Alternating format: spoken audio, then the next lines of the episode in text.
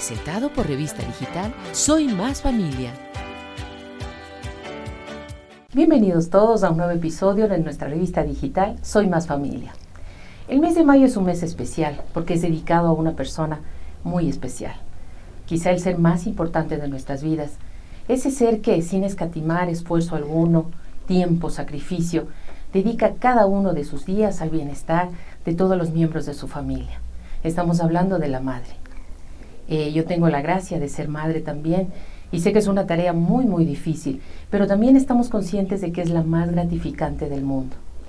El día de hoy hemos invitado a tres mujeres, tres profesionales, pero más que todo a tres madres y madres de distintas generaciones. Queremos compartir con ellas las experiencias que ellas tienen a lo largo de su vida en la crianza de sus hijos y todo lo que han pasado hasta llegar al momento en el que están ahora. Contamos con la presencia de Anita Beltrán Flandoli, Lena Córdoba Vivanco y María Eugenia Palacios Caramillo. Bienvenidas todas, qué gusto que estén acá. Anita, bienvenida. Hola Nalu, muchas gracias. Gracias por invitarme a este espacio y un gusto compartir este, esta conversación con estas estas madres. Estas madres. Muchas gracias, Lena. Qué gusto que estés acá. Gracias, Anita Lucía, por la invitación y realmente me pareció interesante esta entrevista que vamos a tener o esta conversación más bien y compartir aquí con estas dos amigas también. Muchas gracias. María Eugenia, bienvenida. Muchas gracias, Ana Lucía. Para mí también un gusto inmenso. Siempre es, es motivador escuchar a muchas personas y la experiencia de cada una es impresionante para todas. Gracias a ustedes por la invitación. Así es, gracias a ustedes por estar acá. Estoy segura que todos nos vamos a enriquecer muchísimo con las experiencias que ustedes puedan compartir a la audiencia. Cuéntanos, María Eugenia, ¿qué, es para ti ser madre? ¿Qué, ha sido para ti la, la maternidad? Bueno, fue una experiencia hermosa porque primeramente yo los siete primeros años de casada no pude tener hijos. Entonces, sí, siete primeros ¿Y tú te casaste muy jovencita? Sí, a los 15 años. sí, muy jovencita, realmente a los 15 años. En los siete primeros años no pude visitas a médicos, tratamientos y fue muy difícil realmente. Luego viene mi primer hijo, eh, es prematuro. Entonces, a más de todo ese miedo, de toda esa espera, un niño pequeñito bajo de peso y, diminuto para ahora ser tan alto. Entonces fue un, miedo increíble. Yo decía, bueno, bendito sea Dios, ya tengo un hijo y ahora qué hago, cómo hago, cómo lo crío, cómo empiezo. Entonces fue una experiencia hermosa, hermosa, llena de miedos, lógicamente, un, no saber qué hacer. Pero bueno, las madres aprendemos en el camino, esa es la verdad. Sí. Lena, ¿cómo te pasó a ti? Sabes que yo desde niña siempre soñé con ser mamá soñaba con ser mamá primero de cuatro hijos, luego le fui bajando y la realidad terminé con, con dos hijos. Sí, creo que es el sueño cumplido, una de las etapas más hermosas que pude haber pasado. Siempre digo que lo más gratificante que tengo son mis dos hijos. Qué lindo. Anita, ¿y cómo ha sido tu experiencia? ¿Ha sido difícil esta tarea? ¿Qué tal? Tú eres la generación, digamos que, no vamos a hablar de la edad, eso sí que aquí, de las edades, eso no está permitido para las mujeres, no. Pero Ani, diríamos que tú tienes los niños más pequeños. los más pequeños, los dos niñas pequeñas. ¿De qué edades? Ocho la mayor, cuatro va a cumplir la menor. Ocho y cuatro años. Ocho y cuatro. Estoy en, pleno reto de la crianza que todos los días cambia, cambia. Es que esta es una cosa mm, que uno no puede creerse preparado, inclusive desde el salto del primero al segundo hijo, pero hijas en mi caso, pero no es así. Pero tú como la madre más joven, esa conciliación de tu familia, de, los hijos y del trabajo, ¿ha sido fácil, una tarea fácil? No, no ha sido fácil, no ha sido fácil. Yo, yo creo que es uno, una de las cosas mm, que exige y demanda más complicación en la vida de las mujeres.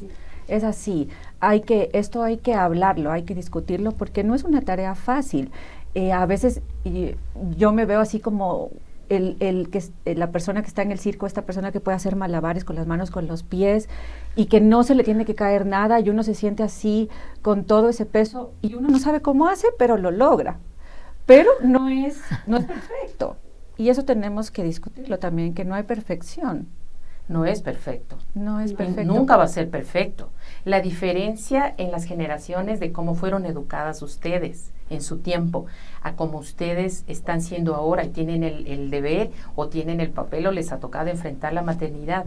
¿Cuál es la diferencia? Ustedes, en cierta forma, no sé, han ido como replicando lo que ustedes, como ustedes fueron formadas con sus hijos, o quizá es, es, un nuevo pensar, es un nuevo sentir y es una nueva forma de ser mamá. ¿Cómo creen ustedes? ¿Qué dices, Lena?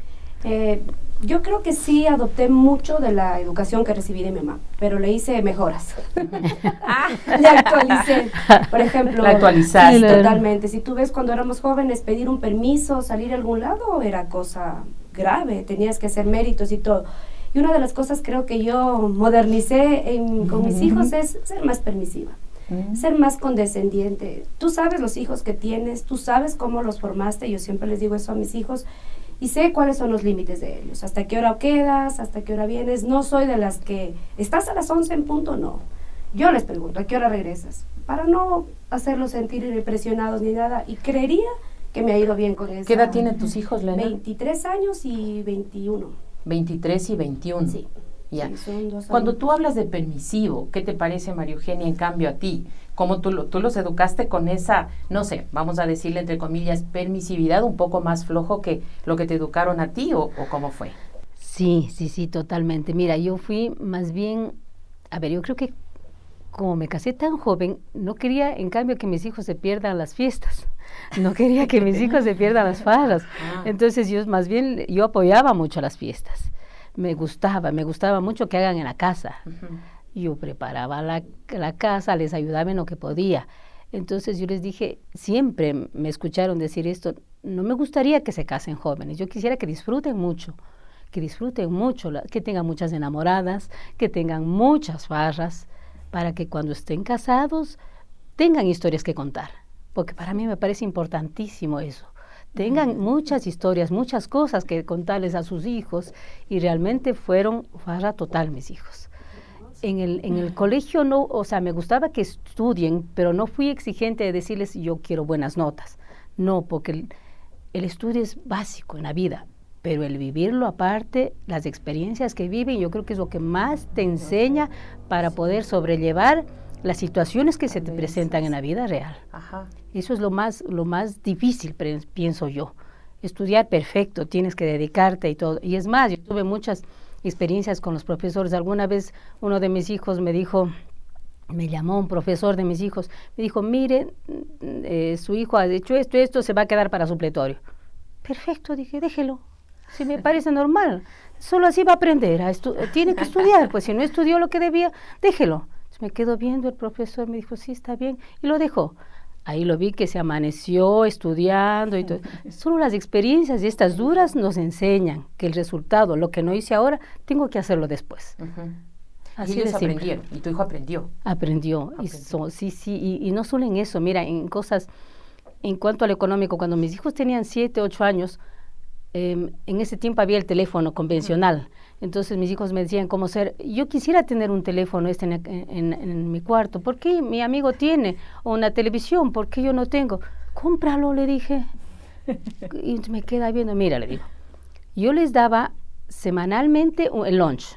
Yo le digo, esto te puedes gastar mañana, todo, o lo haces durar para la semana. Pero yo no vuelvo a dar un centavo más hasta el próximo lunes. Entonces ya, y así lo hicieron. El primer día se gastaron en caramelos y todo, todo, absolutamente todo. Eh, no tuvieron al siguiente día. Dije, yo sí advertí, yo sí te dije que no te iba a dar. Entonces se quedaron sin nada, nada absolutamente, se llevaban pan, alguna cosa de la casa, porque ellos sabían que tenían que, tenían que hacerlo, yo no podía cambiar de opinión. O sea, desde siempre ya como que fueron adquiriendo esa responsabilidad. Sí. ¿Eso cuándo se aprende? ¿Qué creen ustedes? ¿Cuándo se aprenden esos, no sé, esos valores, esos principios, la responsabilidad, la disciplina? ¿Cuándo aprenden los hijos esto? ¿Qué crees tú?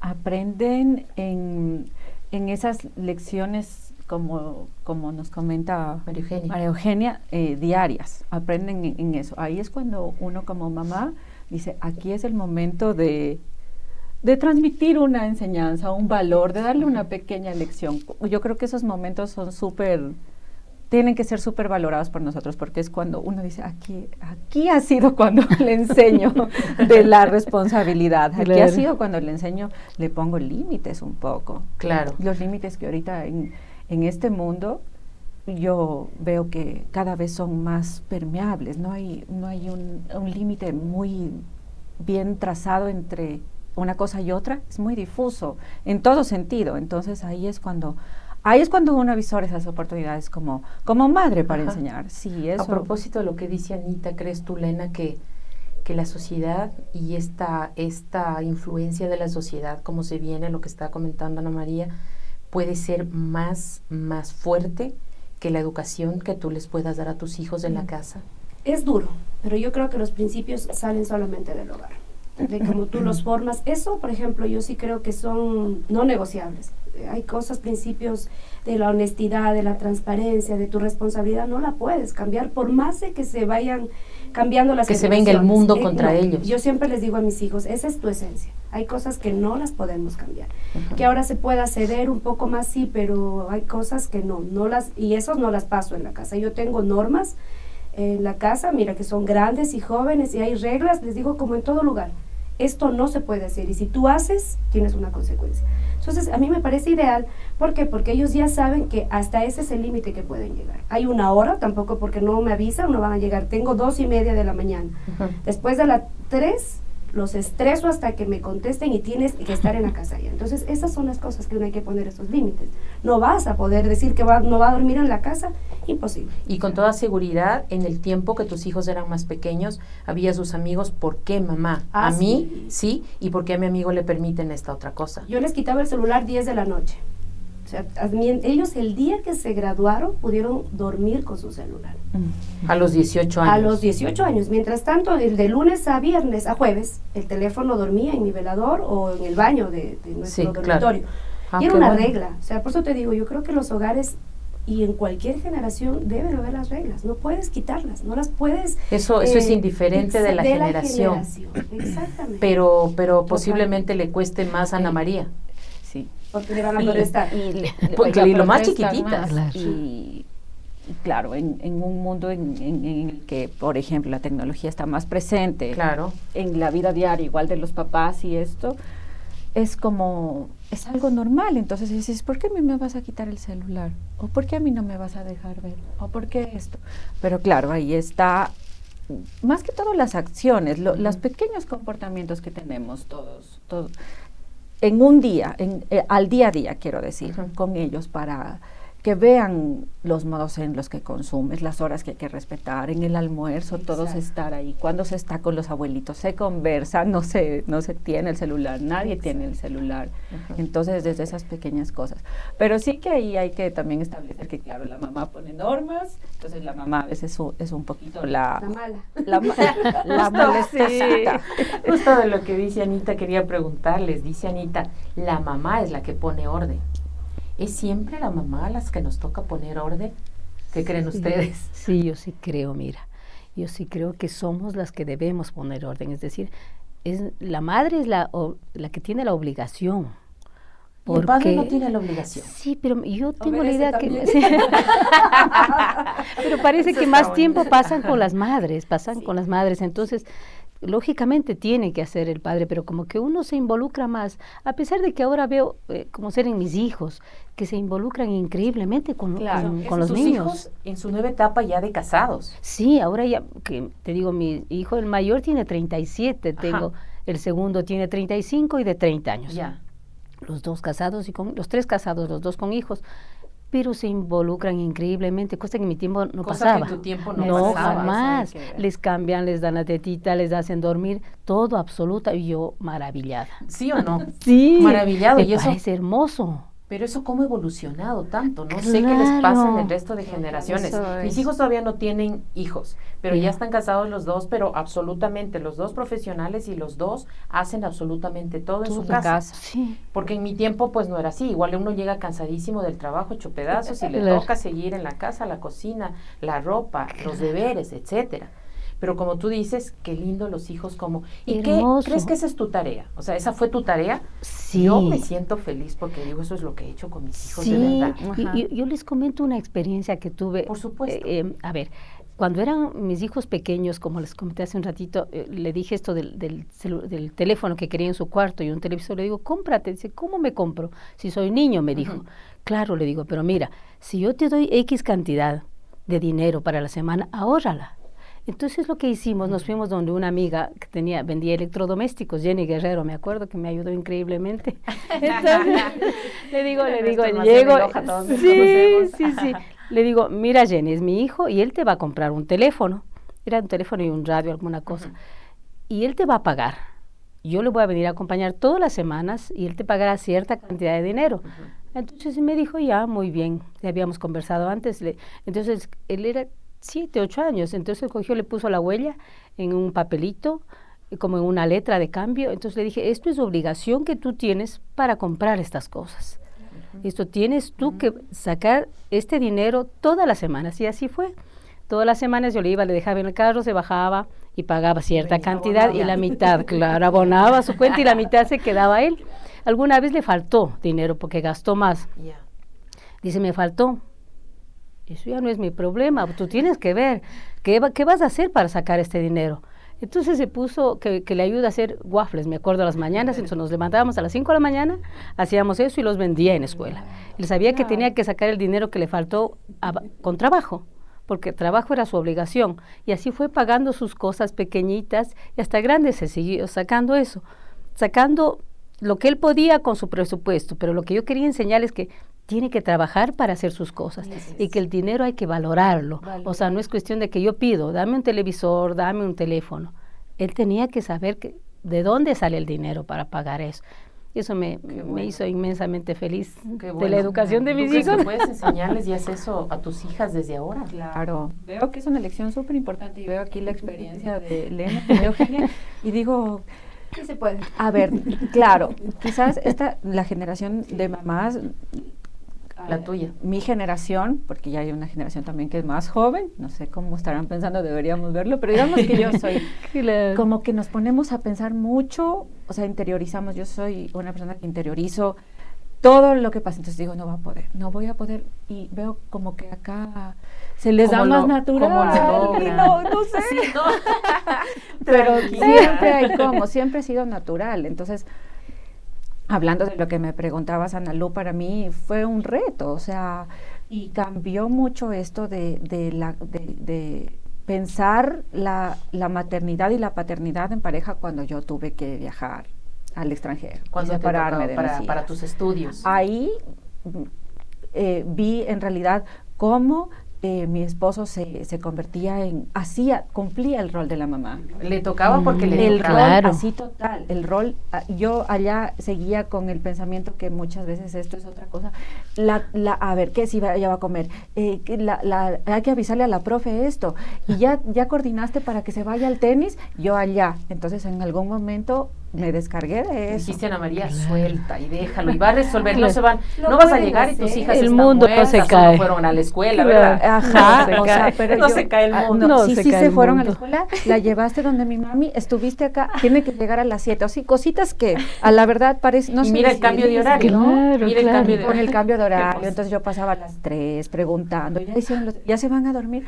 O sea, yo me pongo a pensar y digo, eso no es nada para lo que hacen otras mamás. Nada, Pero nada. sabes que yo, yo tengo una experiencia también muy hermosa. Algún momento me tocaba por trabajo estar dos, tres días fuera de casa. Y yo creo que era la fiesta para todos. Porque las mamás como somos un poco... Somos eh, muy estrictas Claro. en ciertas cosas. Entonces yo creería que cuando se quedaban con el papá, no había problema a la hora de dormir, no había problema del celular, no había las reglas tan, tan bien marcadas, claro. Y, y yo veía y yo me daba cuenta. Yo llamaba por teléfono, imagínate, comían pizza en la cama. Exactamente. Cosa que no pasaba cuando yo estaba, porque la fiesta realmente. La fiesta. Entonces yo decía, creo Se que va mi mamá todos de fiesta. Sí, La sí, fiesta. entonces no, Mira, no, eso ya pasa Como después. que- como Por eso tiene uno- que uno que aceptar también Sí. Sí, sí, sí, sí. Sí, porque uno dice, ¿por qué van a salir de sus reglas? No van a alimentarse a la hora, ¿por qué van a comer pizza fin de semana o lo que sea? Y no, el mundo no se acaba. Claro.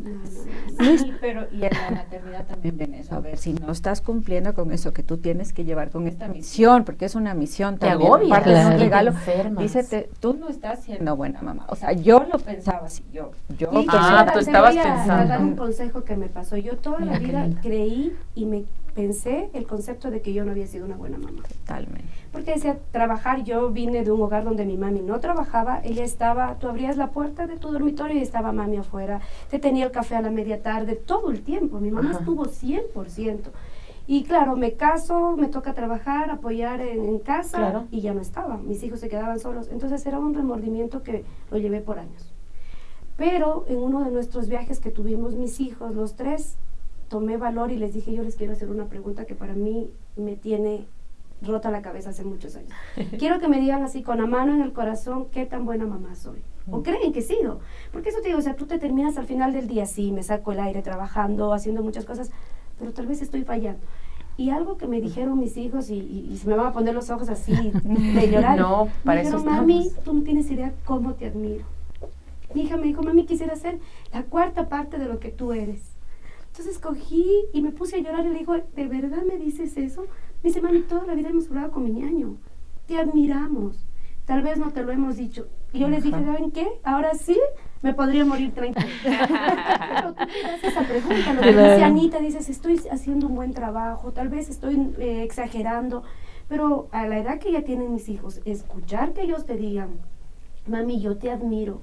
Y mi hija me dice, yo siempre quisiera ser la cuarta parte de lo que eres tú. Le digo, en serio, amor, o sea, para mí fue la cosa más gratificante. Entonces, yo creo que todas las mamás nos hacemos esa pregunta, pero es importante Sí. enfrentarla y decirle a los a los actores. A y hay los cosas que Claro, mami, deberías mejorar esto y ellos me lo han dicho. Tal vez tú Total. exageras en eso, te digo, sí, es verdad, tienen razón. Yo creo que debo bajarle un poco el nivel en este lado y todo, pero pero sentarte a decirlo, porque creo que uno internamente y nos pasa a todas las mujeres te das la vuelta, no estoy haciendo bien mi trabajo, no estoy haciendo bien mi trabajo. Y total, lo hemos hecho bien. y cuando va Claro. pasando el tiempo, me Sí. imagino que María Eugenia tiene otras experiencias, cuando ellos ya son más grandes y se Debe casan ser. también, sabes que también cambia eso y luego te dicen, estoy enamorado de esta chica, ma, porque se parece a ti. Y entonces eso igual, o sea, eso te... Y ahí te puedes morir tranquila Sí. igual. Claro. ¿Sí no, Igual que vos. Busca eso y busco... ¿Y qué te dice tu hijo? Busca una persona como tú, mamá. Claro. Así es, sabes que sí, esa es la gran verdad. Mira, quería acotar algo que dice Ana María.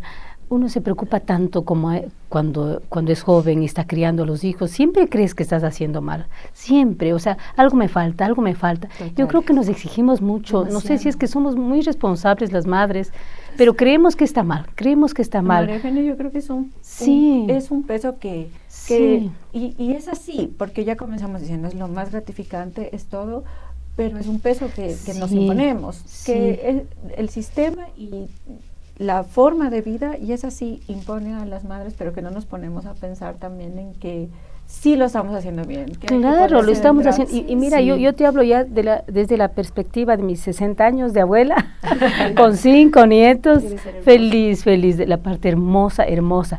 Pero ya como que uno está más tranquila, como que ves los toros de lejos, digo yo.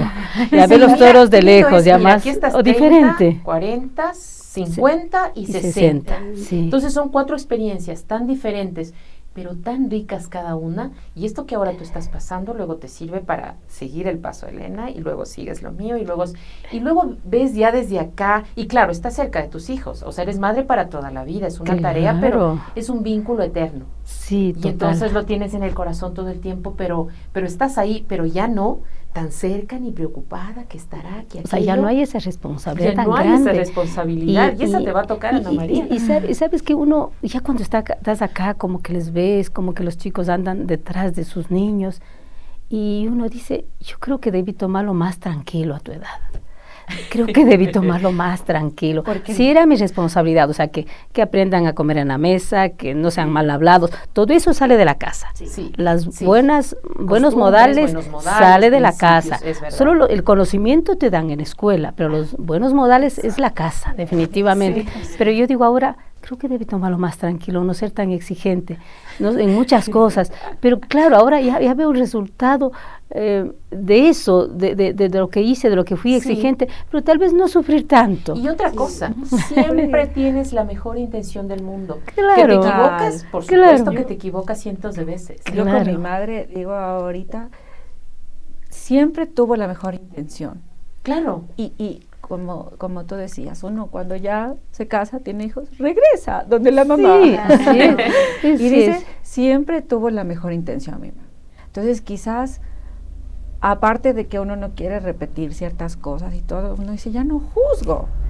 Porque sé que cuando eres mamá, a veces eliges una cosa sobre la otra en la crianza y lo haces con la mejor intención. Entonces, siempre está la mejor Siempre está. la No creo que haya una mala intención, o sea, no me puedo poner en la cabeza, ¿no? No, que Y haya no una hay. mala No, nunca. No hay nunca. Nunca. No sé, yo creo que las madres tenemos una sabiduría especial, definitivamente, una sa- sabiduría especial.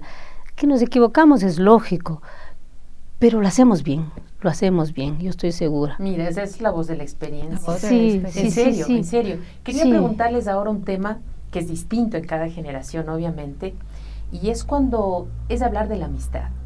¿Las madres pueden ser amigas de sus hijos?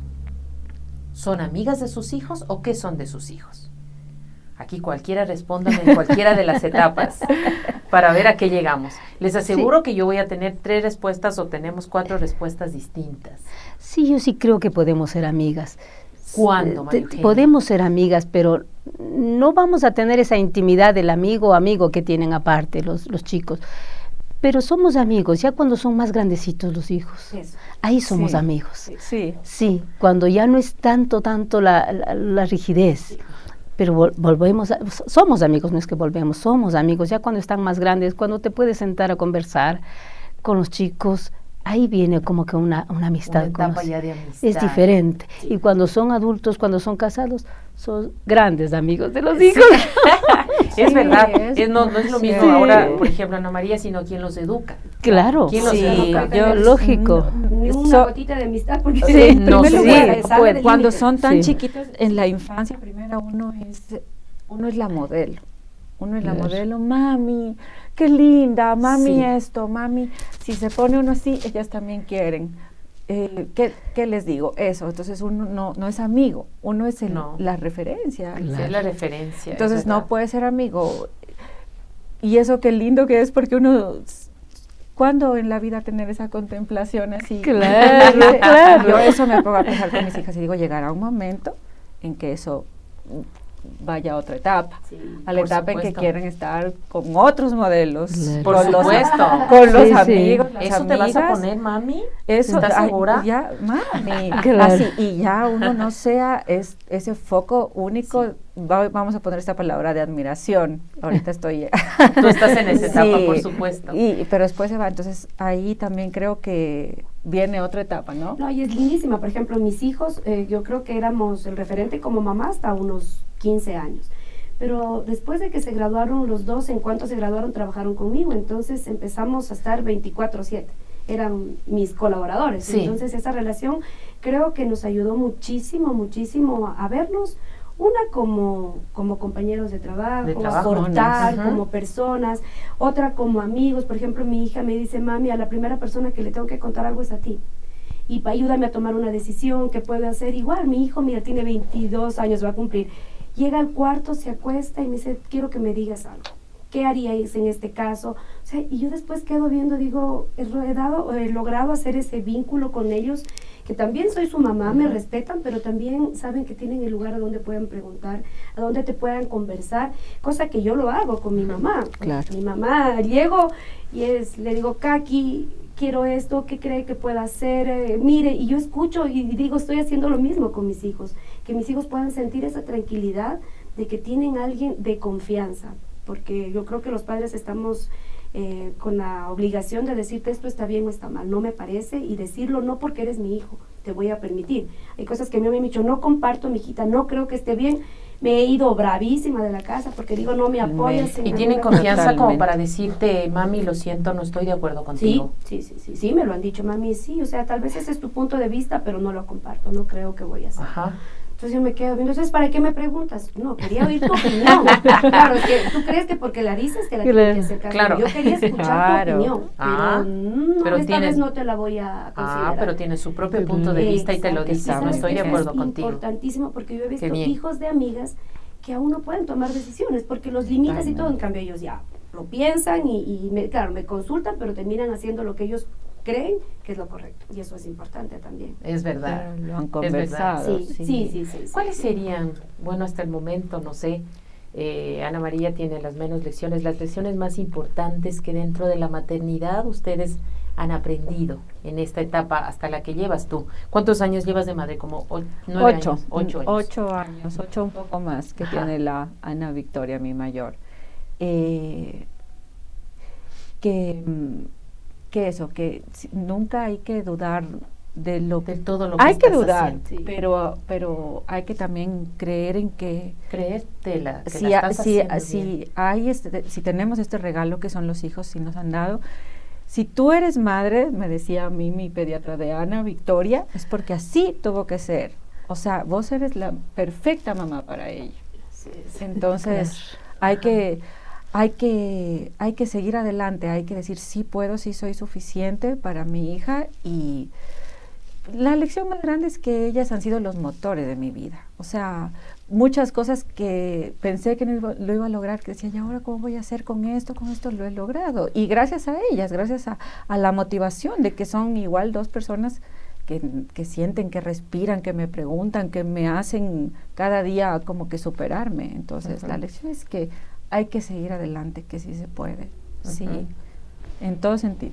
Sí, yo creo que también eso es súper importante. Uno ya empieza en una etapa a evaluar y decir, eh, este trabajo que los ves a tus hijos, yo ya los veo, mi hija ya es profesional, mi hijo le falta un año, y quedo viendo y digo, hemos hecho un buen trabajo con los chicos. O sea, verlos responsables, que tienen cosas pendientes que hacerlas, que sueñan y todo. Entonces digo, sembramos y, y hemos hecho un buen trabajo. Yo creo que esa es la mejor lección que uno puede ver. ¿Qué piensas, María? Igual, sabes que sí, yo más bien ahora veo el resultado de cómo educan mis hijos a mis nietos. También. Sí, entonces muchas cosas que yo les enseñé, veo que ellos están replicando en sus hijos. Ciertas normas que teníamos en la casa, lo hacen ellos también yo callada me quedo y les escucho, digo, qué bueno, qué bueno que siguieron esas costumbres, porque son las que yo seguí también de, mi, de mis padres. Entonces les educan, les dicen, no sé, vamos este rato a un almacén de juguetes y le dicen, a ver, yo tengo, eso yo les decía cuando eran pequeños, yo tengo como ser 20 dólares, 10 para cada uno. Escojan un juguete de hasta 10 dólares.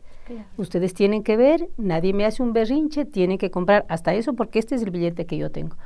Y así me dijo mi hijo la vez pasada que fui. Me dijo, tranquila, no te preocupes, nadie te va a hacer ningún berrinche porque ellos solo darles un valor.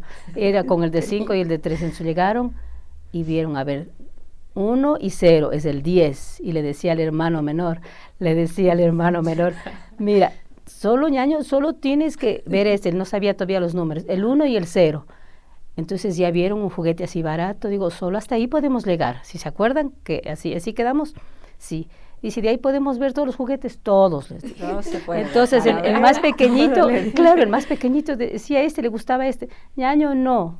Mi aba, esa soy la aba yo, dice que solo hasta el 1 y el 0. No puedes buscar otro cero, le decía.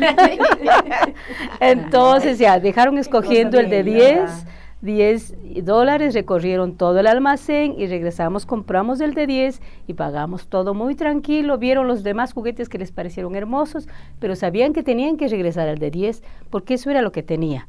Y eso yo siempre les dice a mis hijos para que sepan que hay un límite. No es que voy, compro y me gustó este y compro este. Y ahora que me fui con mi nieto, yo lloraba cuando salí del almacén. Digo, qué bueno, qué bueno son las experiencias que uno se inventa Realmente uno se inventa. es creatividad uno de los detalles. Pero, pero mira, le resultó, y él me dijo con una tranquilidad, no te preocupes mami, anda tranquila al almacén, pero ponles un valor. Si quieres darles algo, ponles un valor. Ellos tienen, eh, el uno ya sabe los números. Los números, entonces vos diles hasta esto. Y e hice lo mismo. Y claro, y vino de cierta manera a replicar lo mismo que él recibió. Y eso Sí. es ¿no? Volver a aplicarlo. Sí. Qué lindo. Eso es como ya es una lección, es un aprendizaje, porque ya lo transmites también, ¿no? Qué lindo. O sea, y se pasa del uno al otro, es lo más lindo. Y esa Sí. es su- tu satisfacción más grande. Como estamos en un espacio de, de familia nosotros, y frente al convulsionado mundo que estamos viviendo actualmente, ya saben ustedes en los tipos de familia que hay, por último que ya no quieren poner ni siquiera un género masculino ni femenino, y to- todo lo que nos trae ¿no? del mundo actual, la tecnología. ¿Cuál creen ustedes que es el secreto como, como familia para poder seguir guardando esa esencia de la familia que nosotros conocimos y en las que estamos formando a nuestros hijos y quisiéramos que nuestros hijos también formen en sus hogares? ¿Qué piensan? Con eso cerraríamos hoy. A ver, yo creo que es importante ellos saberse queridos, saberse queridos, decírselos, no asumir que uno los quiere, decirles todo el tiempo, yo, yo te quiero, yo te quiero muchísimo. Ellos tienen que saberse queridos y que las decisiones que ellos tomen puede afectar a muchas personas. Entonces, ante todo, el decirles todo el tiempo, yo te quiero mucho, yo te quiero mucho, tú vas a hacer bien. La decisión que tomes va a ser buena, va a ser lo mejor para ustedes, porque a veces hay una indecisión, que haré, haré esto, lo que vos decidas va a ser lo mejor. Pide opiniones porque es lo justo, pero la decisión que tomes va a ser lo mejor. No te preocupes, confía en vos, confía en vos. Yo creo que eso es, es importantísimo. queridos, todos los días. Yo hasta ahora mis hijos son jóvenes, ya te digo 37 años, pero cuando hablo, todos los días les digo que les quiero. Te quiero, yo te quiero muchísimo, te quiero muchísimo. Así, pero todos los días, todos los días. No hay un día que no deje de decirles cuánto los quiero, cuánto los quiero. Pero las decisiones son de ellos. Asimismo, me preguntan alguna cosa, está bien, ¿y qué va a hacer? Ya veré, me dice, ya veré cómo hago, ya veré qué decido. Qué lindo. Sí, sí, sí. Sí, no, yo también comparto muchísimo. Yo creo que la base de una sociedad y de la familia es el amor. Y hacerlo y transmitirlo. Porque es verdad, puedes tú quererlos, pero hay que decirlos. Yo creo que eh, darles esa seguridad de que pase lo que pase, tú vas a estar con ellos. Yo siempre les digo a mis hijos, pase lo que pase en mi vida, yo siempre voy a estar al lado tuyo. Mi hija tenía indecisión que se quiere ir a Quito, que se quiere ir a Argentina, que se quiere ir a, a España. Lo que tú decidas, mi vida, lo que tú decidas, yo voy a estar a tu lado. Y creo que eso a ellos, consciente o inconscientemente, les da una seguridad y son las personas que luego van a estar al frente de una sociedad. Entonces, al tú formarlos y darles esa seguridad, ellos pueden decir, bueno, voy a tomar una decisión, no va a pasar nada si es que hago mal, porque siempre es importante decirlos. Y lo que dice eh, es verdad, María Eugenia, o sea, decirles cada día que uno los ama. Me encanta porque yo recibo eso de mis papás, tengo la bendición de, de estar cerca de ellos, yo llego a tomar café casi todos los días sé estar sentada y mi papi me deja besando. Entonces, recibo yo eso y por ende yo lo transmito a mis hijos y yo soy segura que ellos van a hacer lo mismo con los de y solamente así vamos a poder tener una sociedad, creo, que dentro de esta convulsión por lo menos pueda mantenerse dentro del amor. Ujú. creo yo. Sí, también coincido.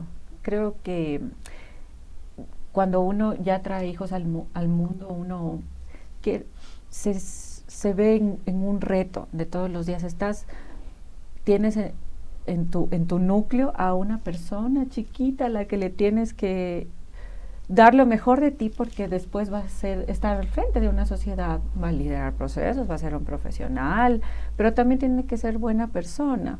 Y eso solo se aprende en la casa a la final, es cierto. Yo también creo eso, yo eh, creo que es importante visibilizar esas muestras de amor en la casa. Que te ayudo, papá, mamá, te ayudo con esto, te ayudo con esto, esposa, y ellos también aprenden eso. Entonces mi hija me dice, hice esto, mami, hoy día, ya puedo hacer. Qué bien, qué linda que eres. O sea, quizás exagero, yo sí le digo, qué linda, qué bestia, qué, qué hermoso que lo has hecho, pero creo que esa, esa, esa seguridad que pueden transmitir las mamás es esencial en la, en la, en, en la crianza de los Ujú. hijos y es la base de, de- de una familia que sí que ha cambiado mucho, Ujú. que hay que ver también que no hay un solo tipo o forma de familia o de crianza. También me parece importante. Yo creo que también algo que he aprendido de la maternidad es que mm, es un reto y es no, no debemos juzgar mucho otra, otras formas de, ser madre. He aprendido mucho de otras mamás jóvenes. Valoro muchísimo las experiencias que he encontrado en, estos últimos años de mis amigas, de la gente que conocí que está en la academia, que están solas, que están solas, cómo lo han podido lograr.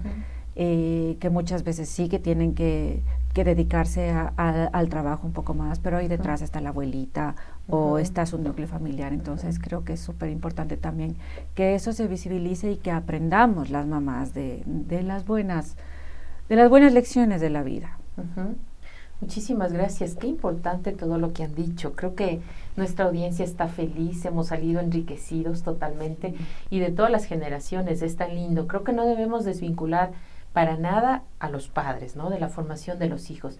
Sin embargo, como comenzó María Eugenia, la madre es la, es la esencia, es el motor y es la que mueve este amor del que hablaron ahora todos y vemos que esa será nuestra fuerza en la familia para, para la crianza de los hijos. Es el amor el que mueve todo. Les agradecemos de todo corazón su presencia generosa este día acá. Creo que toda la audiencia va a estar muy agradecida y muy enriquecida con la experiencia tan valiosa que ha compartido nuestras queridas amigas. Gracias Ana María, gracias Lena, gracias, María Eugenia. Muy enriquecedor este espacio. Queremos invitarles a ustedes para que se unan a otro podcast en otra nueva edición y no se olviden por favor de seguirnos en nuestras redes sociales a través de Facebook, de Instagram, de Twitter. Somos Soy Más Familia. Presentado por Revista Digital Soy Más Familia